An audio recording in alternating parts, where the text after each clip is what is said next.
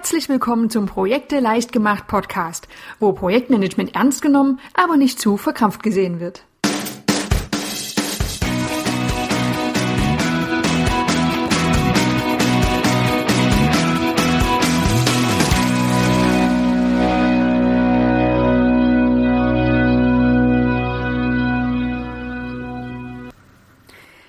Hallo und herzlich willkommen zur aktuellen Folge des Projekte leicht gemacht Podcasts. Ich bin gerade etwas entsetzt, muss ich zugeben, denn es ist Anfang April und draußen schneit es. Es ist kurz vor Ostern und eigentlich bin ich komplett auf Frühling eingestellt und frage mich, warum jetzt wieder diese weißen Flocken herunterkommen, die uns im Winter so gar nicht beehren wollten. Na gut, da nun nicht das strahlende Frühlingswetter ist, fällt es mir auch gar nicht schwer drin zu sein und mich ein wenig mit Projektmanagement auseinanderzusetzen. Und deshalb passt das ganz gut und so kann ich jetzt ganz in Ruhe diesen Podcast aufnehmen. Wir beschäftigen uns heute mit einer Kreativitätsmethode, die dir wirklich sehr gut helfen kann, einfach mal eine andere Sichtweise einzunehmen und über den Tellerrand zu blicken.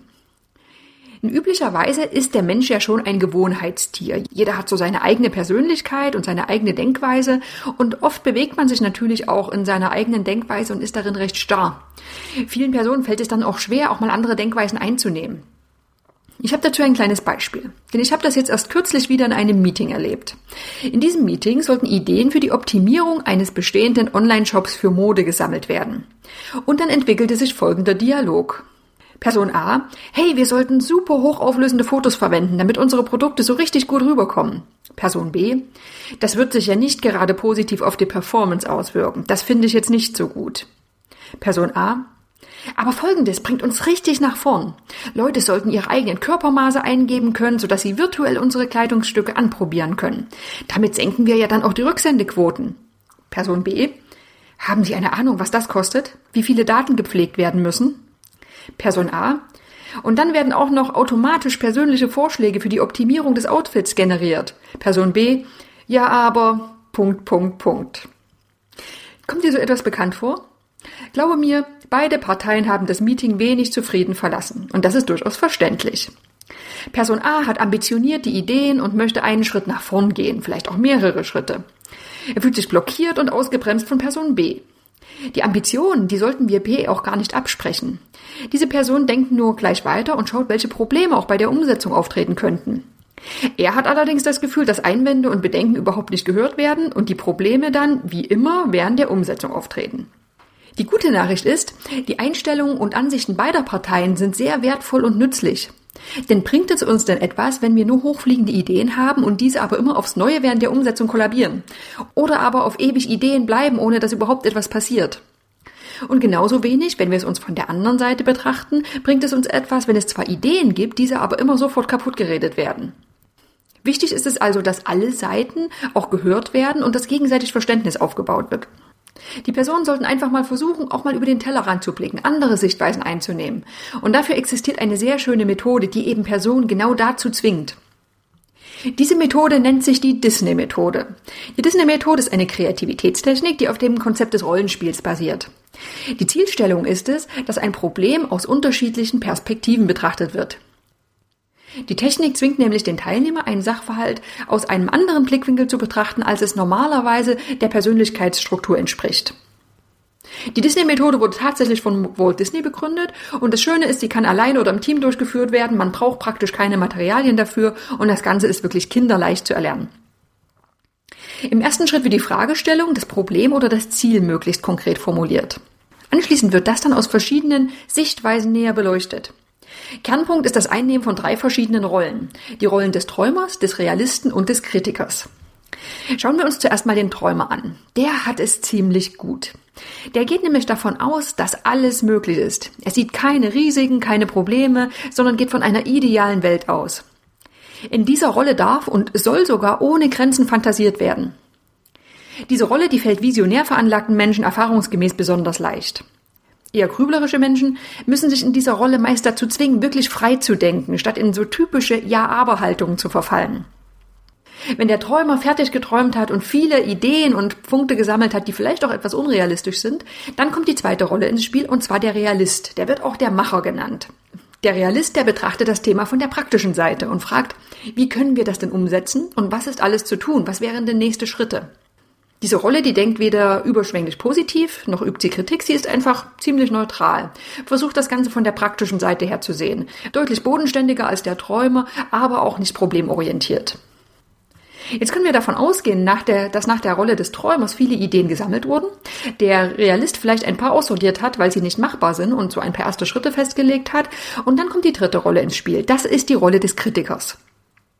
Diese Rolle, die bringt visionär denkende Menschen manchmal wirklich zur Verzweiflung.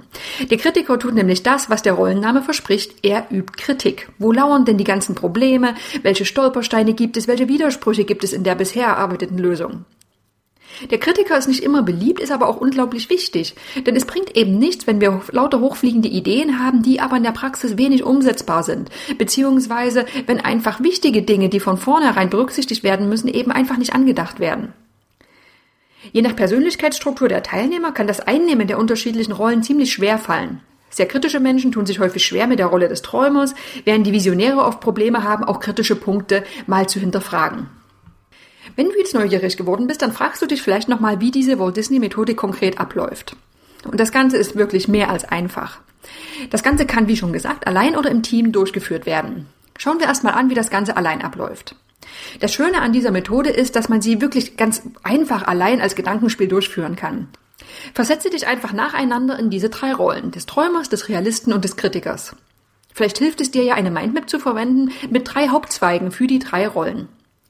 Da du allein bist, ist es besonders wichtig, dass du auf die Einhaltung der Regeln achtest. Der Mensch, der ist nun mal so gestrickt, dass er bevorzugt in bestimmte Denkweisen verfällt. Kleiner Tipp, nutze einen Timer und zwinge dich für einen bestimmten Zeitraum in einer bestimmten Rolle zu bleiben. Wenn das Ganze im Team durchgeführt wird, dann sollte jeder Teilnehmer jede Rolle einmal einnehmen, um eine möglichst umfassende Beurteilung zum Sachverhalt zu erhalten. Wenn es möglich ist, dann sollte zusätzlich ein neutraler Beobachter beteiligt sein, der den Prozess moderiert und die Gedanken der Teilnehmer schriftlich festhält. Dieser Beobachter, der sollte auch auf die Einhaltung der Regeln und Rollen achten. Ja, und was ist das Ergebnis? Was haben wir erreicht, wenn wir diese drei Rollen nacheinander eingenommen haben? Die Disney-Methode, die führt zunächst erstmal dazu, dass ein Problem oder ein Sachverhalt aus eben unterschiedlichen Perspektiven beleuchtet wird. Konkrete Schlussfolgerungen für Handlungen gehören nicht zur eigentlichen Methode, sollten aber natürlich trotzdem bedacht werden. Sonst würde das Ganze zwar vermutlich eine nette Veranstaltung gewesen sein, aber die Ergebnisse, die fehlen eben noch. Egal, ob du die Disney-Methode allein oder im Team durchführst, sorge dafür, dass die Ergebnisse in irgendeiner Form verwertet werden. Sinnvoll wäre zum Beispiel die Erstellung einer Liste, in der die folgenden Fragen beantwortet und mit Verantwortlichkeiten hinterlegt werden. Erste Frage, welche Träumerideen sollen denn weiter verfolgt werden? Welche sind auch nur annähernd realistisch? Zweite Frage, welche Kritikeranmerkungen müssen beachtet und berücksichtigt werden? Und dritte Frage, welche Macherschritte sollen denn als nächstes angegangen werden? Du siehst, das Ganze ist relativ unkompliziert, braucht keine großartigen Materialien und kann praktisch jederzeit einfach auch mal getan werden, wenn man weiß, wie diese drei Rollen funktionieren und wie man sich in diese hineinversetzt. Probier es doch wirklich mal aus. Die Methode kann auch im Alltag ganz wunderbar eingesetzt werden. Wie wäre es denn zum Beispiel mit der Anwendung zur Frage, womit verbringe ich meine Zeit am Wochenende? Probier es doch damit mal aus und ich wünsche dir viel Spaß dabei. Jetzt hoffe ich für uns alle, dass draußen das Wetter vielleicht doch noch etwas schöner ist und wir am langen Osterwochenende einen strahlenden Frühling erleben. Bis zur nächsten Woche.